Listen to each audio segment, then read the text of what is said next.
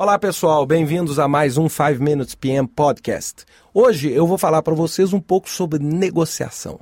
Negociação é uma das principais habilidades que o gerente de projeto precisa ter durante o seu trabalho. Aliás, eu vou até expandir, na verdade não é só o gerente de projeto, né? É, na nossa vida nós estamos negociando o tempo inteiro. Né? Nós negociamos em casa, nós negociamos no trabalho, nós negociamos no nosso projeto.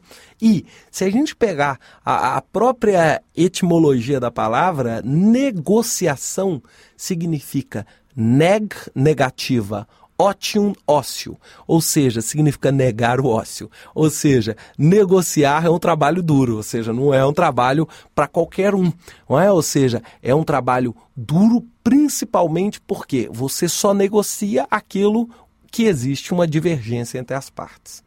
Bem, pessoal, que considerações nós temos quando a gente negocia dentro de um projeto? Né? Primeira coisa, é a negociação, assim como o poder, ela é amoral, ela não é imoral. Ou seja, ela não tem uma iniciativa boa, uma iniciativa ruim. Ela simplesmente utiliza adequadamente o poder para quê? Para que você consiga chegar a um acordo. Ou seja, o grande objetivo da negociação é atingir e encontrar o acordo. E aí, claro, eu uso da política, não é? ou seja, eu uso o meu poder para atingir os objetivos, eu entendo a outra parte, e isso tudo vai produzir o quê? Um ambiente onde o acordo pode ser atingido. Basicamente, nós temos três abordagens clássicas quando a gente negocia. Eu tenho uma abordagem branda, uma abordagem dura e uma abordagem analítica. O que, é uma abordagem branda?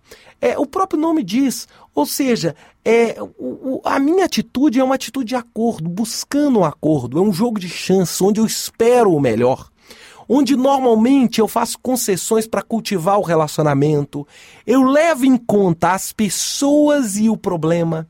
É, o método que eu uso. Normalmente eu faço ofertas, normalmente eu sou sincero, normalmente eu abro o jogo, onde eu busco uma resposta que a outra parte gosta, que a outra parte aceita.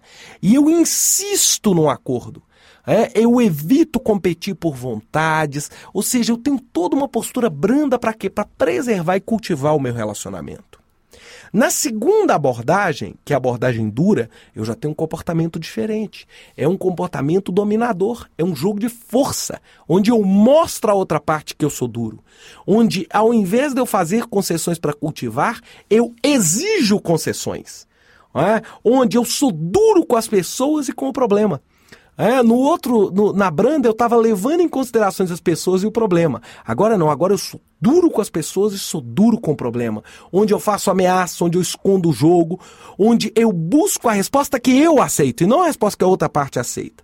Eu insisto na minha posição, eu tento vencer uma competição, é um jogo de vitória, é um jogo é, onde eu quero ganhar. Já a analítica, que é a terceira abordagem, é um jogo de inteligência, sagacidade. É onde eu estou preocupado na vitória, eu não estou preocupado na dominação.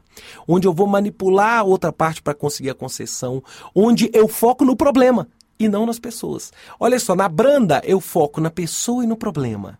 No dura, eu sou duro com a pessoa e com o problema. No analítica é o seguinte, eu foco no problema. As pessoas eu ignoro. É? Aí eu faço pergunta, eu ju, uso, junto informação, eu uso o raciocínio para te influenciar.